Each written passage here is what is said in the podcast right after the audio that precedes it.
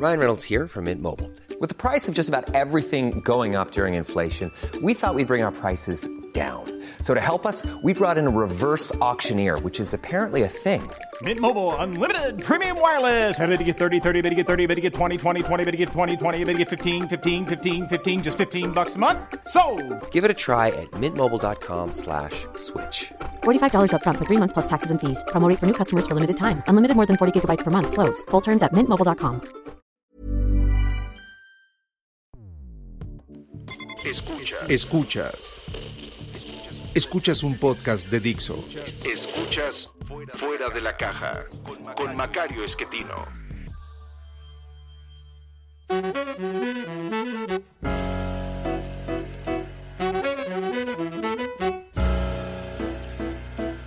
Bienvenidos, esto es Fuera de la Caja. Yo soy Macario Esquetino, le agradezco mucho que me escuche en esta recuperación de los temas de largo aliento que habíamos dejado pendientes durante pues eh, varias semanas, eh, fundamentalmente porque pues había muchos temas de coyuntura que pues se van comiendo los recursos disponibles, entre otros el tiempo y la cabeza, de manera que no había yo podido platicar con usted acerca de estas ideas, eh, acerca del funcionamiento de la sociedad, que creo que pueden ser muy útiles para poner en contexto lo que nos ocurre en México, lo que ocurre en otras partes del mundo y para poder entender mejor qué es lo que convendría hacer. Eh, déjeme empezar hoy hablando de un tema mm, que de una u otra forma hemos eh, tocado, pero que hoy lo, lo veríamos con, con más eh, detalle, que es el tema de la incertidumbre. la incertidumbre es algo que todo mundo le tiene miedo, se angustia, no siempre está claro qué significa, y es algo que yo eh, trato de convencer a todo el mundo, eh, resulta de la mayor utilidad. Eh, la incertidumbre acaba siendo algo sumamente útil, pero pues a primera vista no, no lo parece. incertidumbre es una palabra que viene de no saber qué va a ocurrir, eh, pero con, con, más detalle, eh, un economista llamado Frank Knight eh, definía hace ya muchos años la diferencia entre riesgo e incertidumbre. Decía, riesgo es aquello que no sé cuál va a ser el resultado, pero tengo una idea de cómo se distribuyen las posibilidades de ese resultado.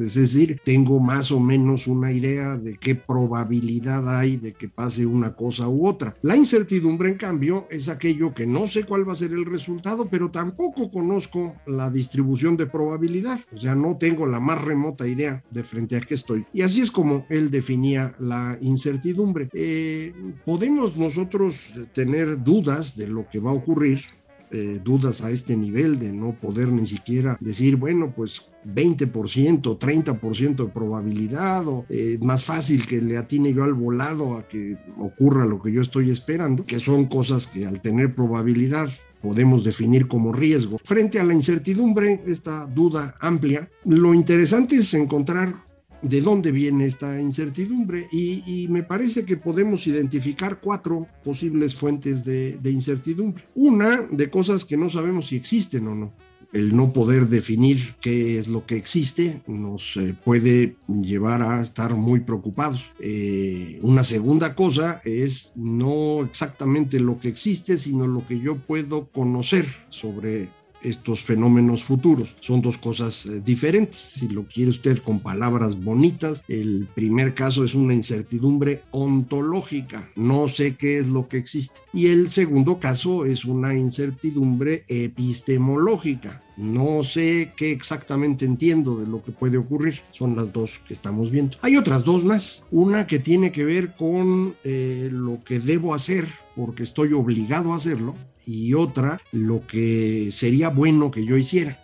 Digamos que la primera tiene que ver con, con reglas y la segunda tiene que ver con este tema que ya hemos platicado mucho, la moral, el discurso moral, o si quiere ponerlo la ética.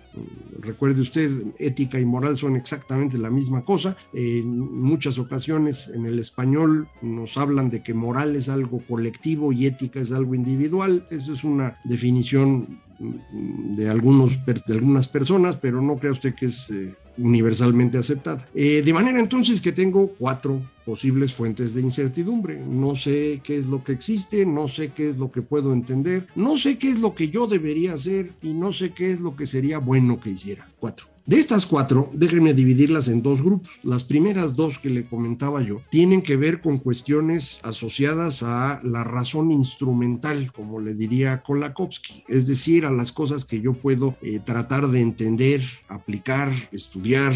Eh, y, y esto tiene una cosa muy particular, se acumula. Eh, es el conocimiento. Nosotros podemos aprender qué cosas existen, eh, aprender qué cosas realmente no existen y con base en eso vamos construyendo cada vez una explicación mejor del mundo. Eh, de manera espectacular lo hemos logrado en los últimos dos siglos. Si quiere usted verse más así amplio, dice, pues los últimos cuatro siglos desde el señor Newton, si usted gusta, hemos ido tratando de entender cosas y vamos eh, sumando conocimiento uno tras otro. Eh, y este conocimiento lo podemos transmitir a otras personas, lo aprendemos desde niños ahora. En la primaria aprende un montón de cosas que antes pues ni siquiera se sabían si existían o no, no sabían, eh, no las podían entender. Ahora lo hacemos desde chiquitos y esto es un, un gran avance. Las otras dos fuentes de incertidumbre no tienen que ver con esta eh, razón instrumental, sino con lo que el mismo Kolakowski llama la razón mítica.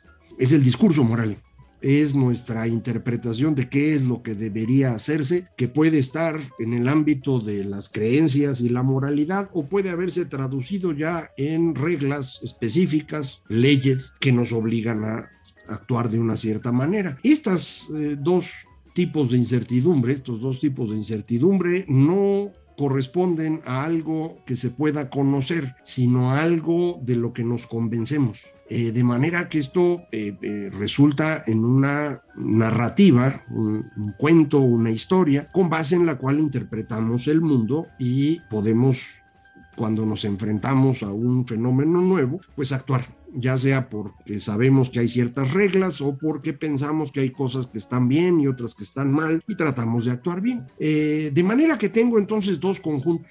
Uno que tiene que ver con cuestiones asociadas al conocimiento, que son acumulables, que son racionales, digámoslo así, mientras que el otro tiene que ver con prácticas propias de la sociedad a la que pertenezco, a lo que aprendí desde niño, es el discurso moral y es algo que va a estar cambiando y no se acumula. Eh, no es que hoy seamos más morales o más éticos de lo que fueron otros seres humanos hace 100 años o 200 o 2000. Cada uno en su momento tiene un conjunto de cosas en las que cree. Uno puede afirmar, a mí me parece que sí se puede decir, que hemos ido mejorando nuestra forma de ver el mundo, en particular en los últimos 500 años, eh, bajo la idea liberal de considerar iguales en, en, esencia a todos los seres humanos. Esto no es algo que existiera siempre. Eh, entonces eso, por ejemplo, podría ser una especie de avance, pero es un avance que depende de una creencia que tenemos. No existe ninguna cosa que podamos decir, mira, todos los seres humanos son iguales. Pues no, podemos eh, decir, mire, la variación del DNA entre seres humanos es tan pequeñita que deberíamos considerarlos iguales y es un tema de conocimiento. Pero de ahí a que esto realmente lo aceptemos eh, como parte de nuestra forma de decidir, como nuestro discurso moral, eso ya no es un tema de conocimiento, es un tema que tiene que ver, insisto, con historias. Eh, y esto nos lleva a que estos dos tipos de entender la, la incertidumbre también se corresponden con los dos sistemas que hemos hablado de cómo los seres humanos toman decisiones, el sistema rápido y el sistema lento. El sistema rápido, el intuitivo, eh, es el que pues, nos lleva a, tomar decisiones cuando pues estamos frente a un alto nivel de incertidumbre, no sabemos qué hacer y hay que decidir rápido y ahí la razón no entra en funcionamiento, entran emociones, emociones construidas a través de este proceso de educación moral que tiene que ver con algunas cosas naturales entre seres humanos, no es una buena idea andar matando gente, por ejemplo, pero pues no todo mundo puede ser considerado persona bajo la misma idea en distintos tipos de sociedades. Este es parte del gran problema que hemos tenido los seres humanos históricamente y que, insisto, me parece el liberalismo es el que da una solución. Todos somos exactamente iguales en esencia o como yo normalmente lo, lo planteo, debemos entendernos como que tenemos la misma dignidad como seres humanos, lo que no nos hace iguales. Hay grandotes y chaparros, hay gordos y flacos, hay guapos y feos y hay personas más inteligentes que otras, ni modo, pero todos debemos imaginarnos como la misma dignidad y debemos tratarnos entre nosotros de esa manera. Eh, entonces estas dos formas de eh, enfrentar eh, lo desconocido eh, son diferentes. Una tiene que ver con el conocimiento e insisto, las respuestas se van acumulando en el tiempo y la otra tiene que ver con la cuestión moral y sus respuestas son dependientes del tipo de sociedad en el que uno se encuentre. no se pueden acumular, en cada sociedad pueden ser ligeramente distintas. Una sociedad en particular puede ir acumulando cosas en el tiempo, pero luego las puede perder. No hay manera de garantizar que esta idea se mantenga igual durante todo el tiempo. Eh, y, esto, estos dos sistemas de, de toma de decisiones, el lento, racional, el basado en la razón instrumental, el que se asocia a esta incertidumbre que decíamos ontológica y epistemológica, funciona de una manera y el otro, el sistema rápido, que depende del discurso moral, de la forma como aprendimos desde niños a entender el mundo, que no acumula, que va cambiando y que es dependiente de la sociedad en la que crecimos y de la familia en la que crecimos y un poco también de nosotros mismos. Eh, frente a estas dos formas distintas de incertidumbre, eh, el, el punto relevante es recordar que para nosotros la incertidumbre es un problema porque nos imaginamos un futuro. Si usted no piensa en el futuro, entonces la incertidumbre es irrelevante. Eh, un poquito como le hacen la mayor parte de los otros animales que no andan pensando en el futuro y pues se despiertan en la mañana y andan buscando qué comer, pero pues ya que lo encontraron y se lo comieron, pues ya se les olvida esa preocupación y no están pensando en a ver qué van a comer mañana. Incluso lo dice por ahí eh, la Biblia, que hay que ser como los pajaritos, que no se preocupan por qué van a comer ni qué van a vestir y Dios les va a dar comida y plumas de colores y lo demás. Suena bonito, pero nosotros no somos así. No somos así porque pensamos y pensamos debido a que hablamos, tratamos de construir explicaciones del mundo y tratamos de imaginarnos el futuro y hacemos planes. Y eh, la incertidumbre lo que hace es poner en riesgo los planes y eso es lo que lo angustia a usted y a mí y a todos, el que no sabemos si los planes se van a poder cumplir. Si usted quita los planes, la incertidumbre desaparece. Indudablemente puede ser que nos encontremos frente a cosas que no entendemos y que vamos a tratar de entender en ese momento o que nos enfrentemos a problemas que no sabemos cómo resolver porque no hay reglas o no sabemos qué parte está bien o qué parte está mal, pero en ese momento lo resolveríamos. Eso, eso no es lo que genera angustia. La angustia tiene que ver con el riesgo de que mis planes no se cumplan. Ahora, ¿por qué me preocupan eh, los planes si se van a cumplir o no? Uno diría, bueno, pues porque yo espero tener ciertas cosas hacia adelante. Bueno, realmente lo que nos preocupa no es tener ciertas cosas, sino perder otras. Eh, sabemos con certeza que a los seres humanos les preocupa más perder que ganar. Si usted gana algo, mm, se gana la lotería, gana dinero, se encuentra en la calle, cosas así, pues va a estar muy contento. Si encuentra 500 pesos, va a estar feliz. Pero si usted pierde esos 500 pesos, su tristeza su enojo, su molestia, va a ser muy superior a la felicidad que habría tenido si se los hubiera encontrado. Esto fue pensado, imaginado y después comprobado por eh, Tversky y Kahneman. Ya alguna vez hemos platicado de ellos. Kahneman es el autor de este famoso libro Pensar rápido, pensar despacio, donde se describen muy bien los sistemas 1 y 2 de los que hemos hablado. Y eh, eh, es premio Nobel también de economía en realidad el trabajo lo hizo con Tversky, pero él murió y ya no le tocó premio Nobel. Eh, y ellos eh, encuentran esto, le llaman prospect theory, o en español he visto que le dicen eh, teoría de perspectiva. Y, y, lo que quiere decir es, para una persona, ganar y perder no son iguales, no son un espejo. Si usted gana, está feliz, pero si pierde la misma cosa que pudo haber ganado, su tristeza es muchísimo mayor que la felicidad que pudo haber tenido.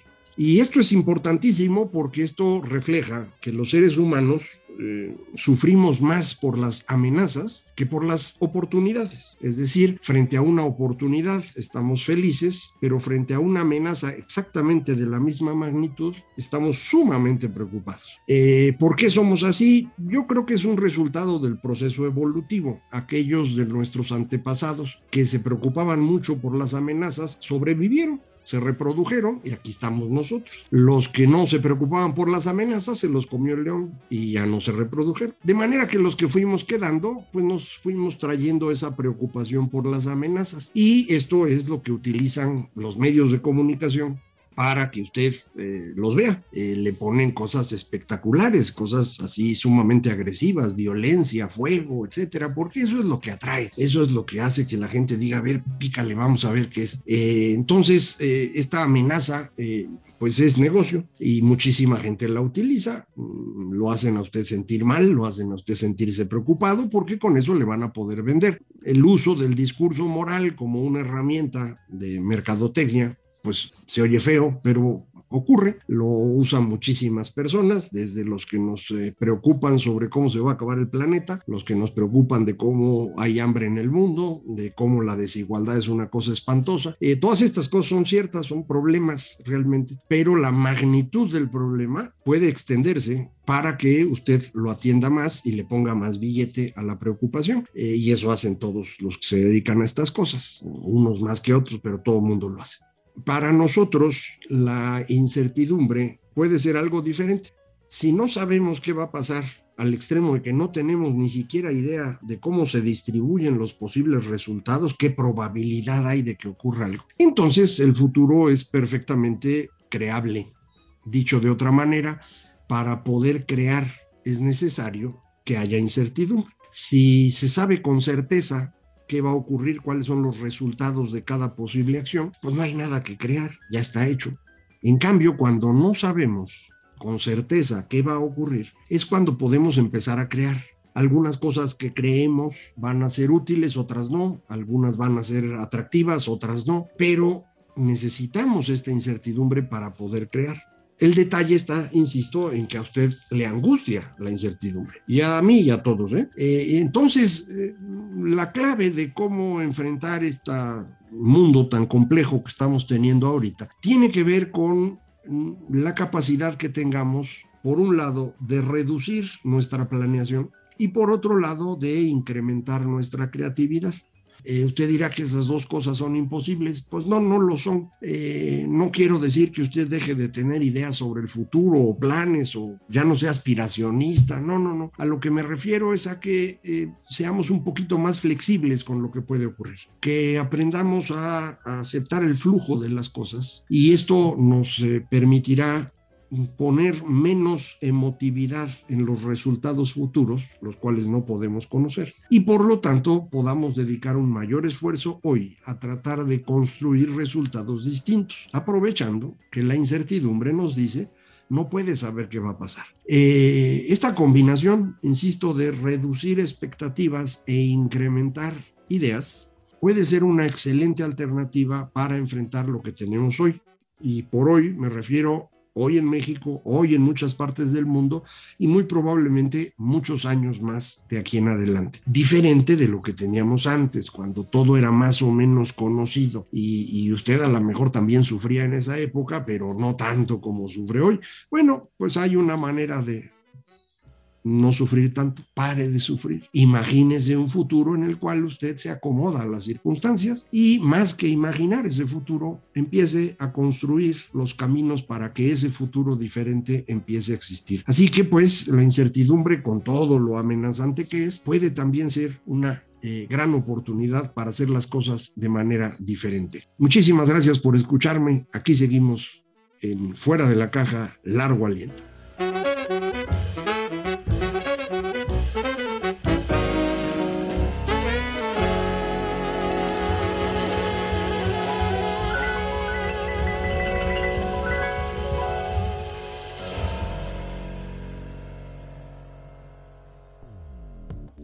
Dixo presentó Fuera de la caja con Macario Esquetino.